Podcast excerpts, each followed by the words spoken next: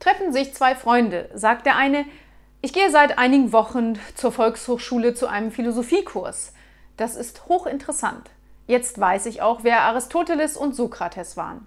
Fragt der andere, und weißt du auch über Topolos Bescheid? Nein, wer ist denn das?